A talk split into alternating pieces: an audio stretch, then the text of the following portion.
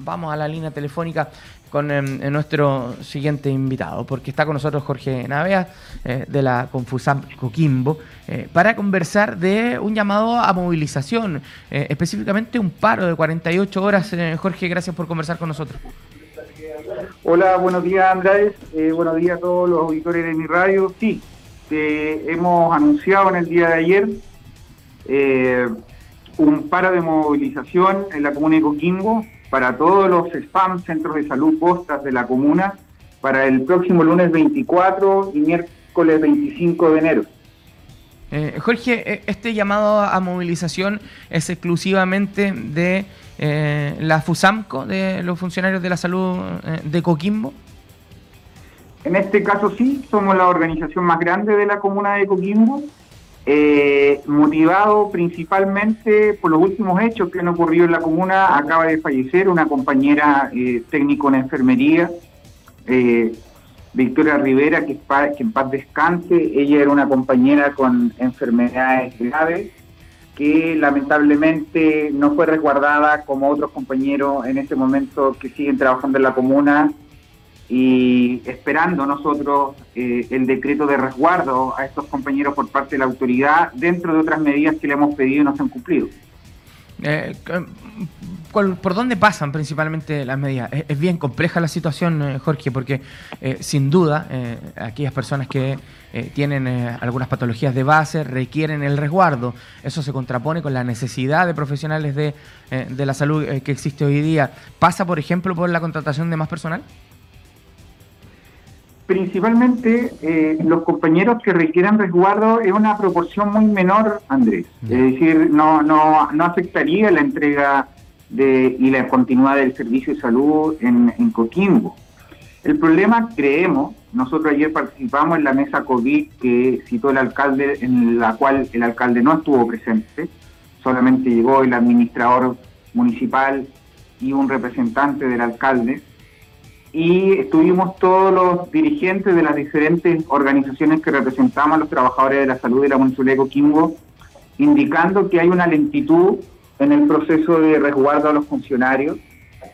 Eh, el representante del alcalde dijo que eh, iban a estudiar el tema, que estaba la unidad jurídica resolviéndolo, y a mí, como dirigente, eh, no nuevo, me extraña porque nuestra organización lleva años trabajando el tema de la pandemia, ya no son ni dos ni tres meses, ya llevamos dos años, y hay cosas que han funcionado, Andrés. Mm. Hay cosas que han funcionado y que requiere de inmediato una decisión, y vemos un poco de inexperiencia en la toma de decisiones de parte del equipo del alcalde, principalmente en el resguardo de estos funcionarios con enfermedades graves, como también garantizar la continuidad del servicio a través de un sistema de turno, que es lo que estamos promoviendo y que necesariamente nos permitiría que ante cualquier brote de COVID para los funcionarios tengamos siempre un equipo de respaldo que va a dar la continuidad del servicio a toda la población coquimana.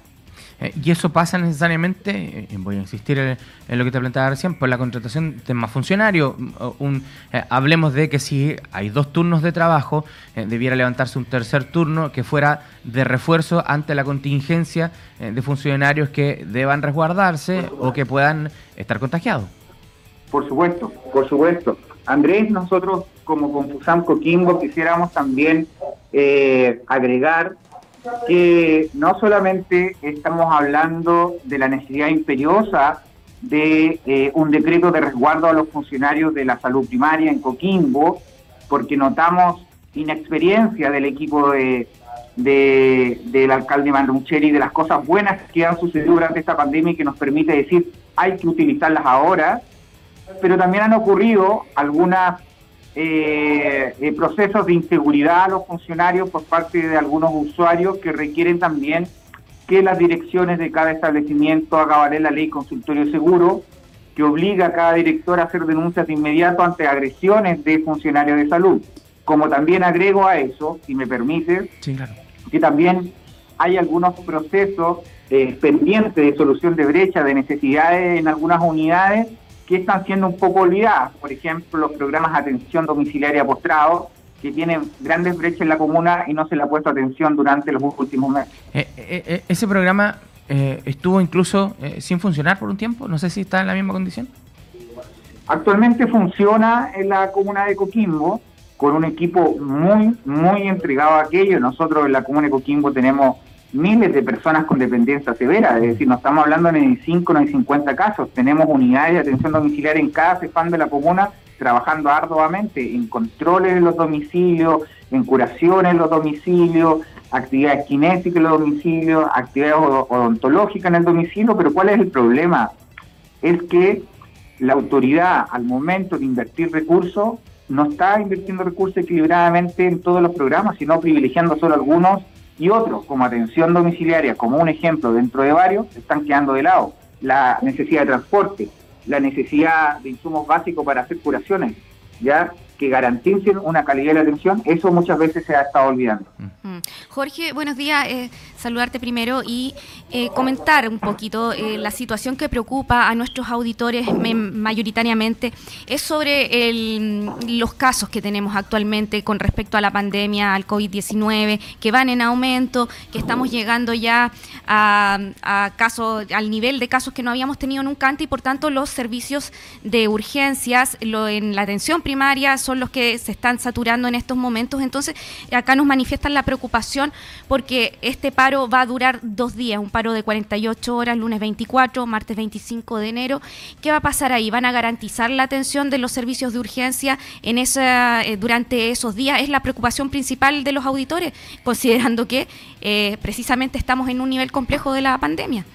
Por supuesto, nosotros eh, habitualmente como principio ético generamos turnos éticos de las atenciones. Recordemos que los centros de salud primarios atienden desde las 8 de la mañana a las 5 de la tarde por tanto, los SAPO, las unidades de urgencia, van a seguir funcionando con normalidad. ¿Ya?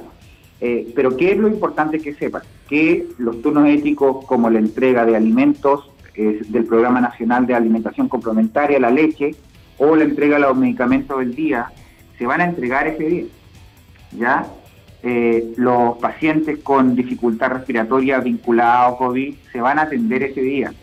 Pero el resto de las otras prestaciones, que no requieren un compromiso, digamos, no, son de compromiso vital o una emergencia inmediata, van a estar paralizados como una forma eh, de manifestación ante, ante la necesidad imperiosa que la autoridad tome decisiones. No estamos hablando acá de, una decisión de paro antojadiza, acaba de morir una compañera de trabajo.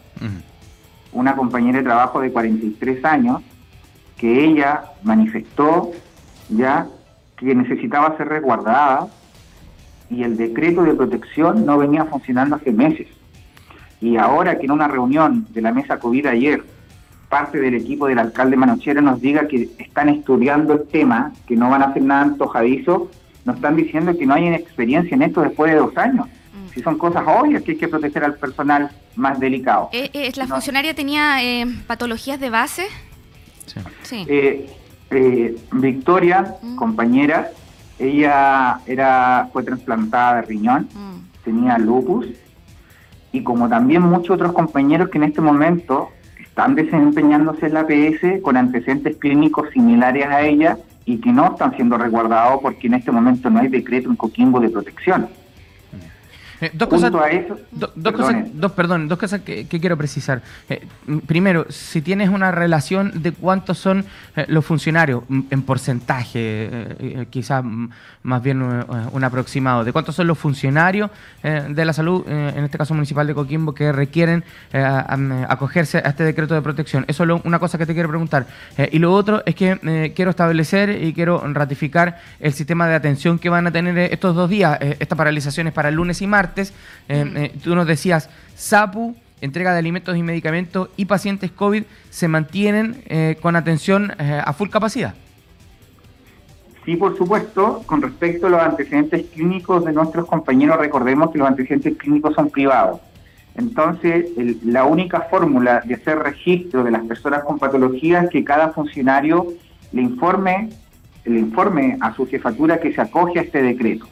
En general, según nuestras estimaciones eh, como organización, estamos hablando que eso es inferior al 15%, al 15% de eh, funcionarios que están en esta condición de inmunocomprometidos que se llaman, como también embarazadas cercanas a un posible parto.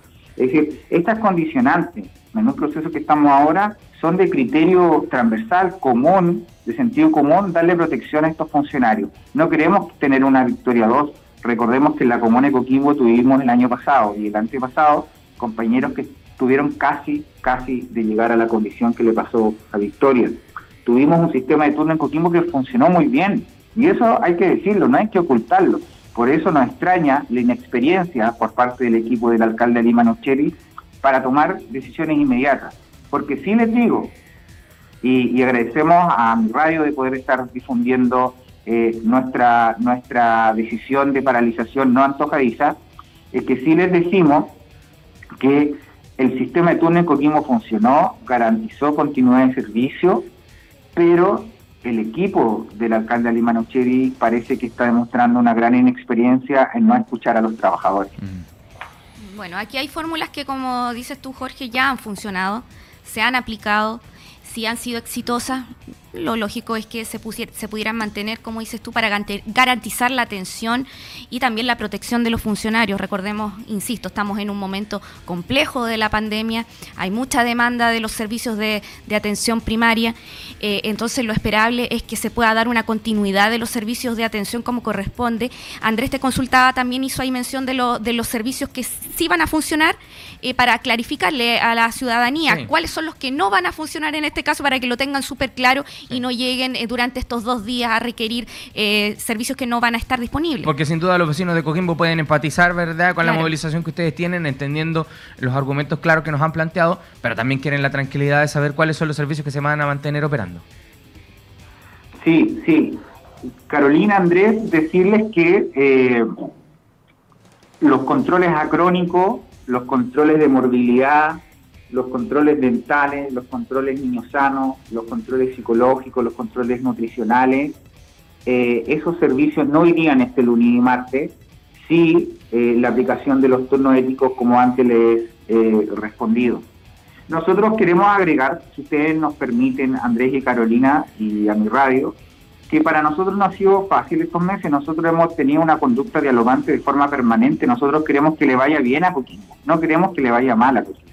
Nosotros siempre hemos estado en la disposición de poder colaborar desde el principio de esta gestión y todas las gestiones que han estado, pero como tradición, como organización, siempre, siempre nuestra prioridad va a ser el equipo de salud que permite la atención de salud primaria en la, comuna. Y por tanto, cuando el alcalde se reúne con nosotros y agradecemos aquello, pero no cumple o no toma las decisiones de la forma más diligente posible, tenemos que tomar algunas decisiones y mm. esto nos ha llevado acá. Esto no es antojadizo, esto viene desde hace meses que le hemos dicho al alcalde, tenemos documentos que le hemos entregado de algunas cosas pendientes, que ojo, ojo, entendemos que el alcalde llegó a administrar carencias, entendemos que el alcalde llegó a administrar un déficit, pero también entendemos que hay decisiones de dignidad que requiere el equipo de salud que no están siendo tomadas.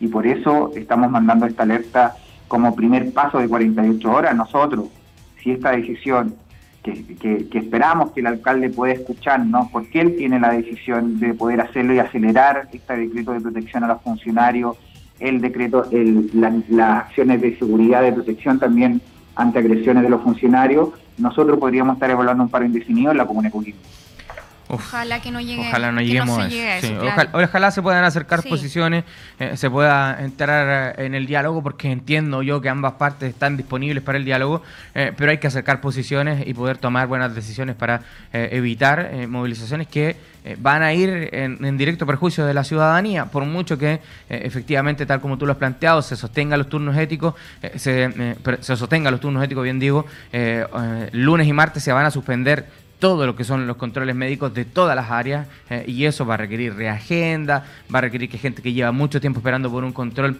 eh, tenga que esperar más aún y, genera una serie de complicaciones. Ojalá eh, se puedan acercar posiciones de ambas partes para poder lograr el éxito y tal como tú lo decías, a beneficio de los ciudadanos de Coquimbo nada más. Por supuesto, por supuesto. Andrés, yo soy conquimbano, criado aquí en Coquimbo, estudié en la comuna de Coquimbo, obviamente trabajo en la Comuna de Coquimbo, por tanto queremos que le vaya bien a Coquimbo. Y al alcalde le decimos como organización queremos que le vaya bien, pero también queremos que nos escuche a, nosotros, que somos los que entregamos el servicio. Podemos mejorar muchas cosas, pero hay cosas básicas que generan el principio de dignidad a la función laboral. Y ese principio de dignidad tiene que ver, uno, con la seguridad en el momento del trabajo. Y si tenemos compañeras o compañeros con patología inmunocomprometida, como la que tuvo Victoria, ¿ya? o otros compañeros con antecedentes de cáncer, u otros compañeros en situación de embarazo u otras situaciones, tenemos que protegerlos, no nos podemos olvidar de ellos, no nos podemos relajar en eso como institución.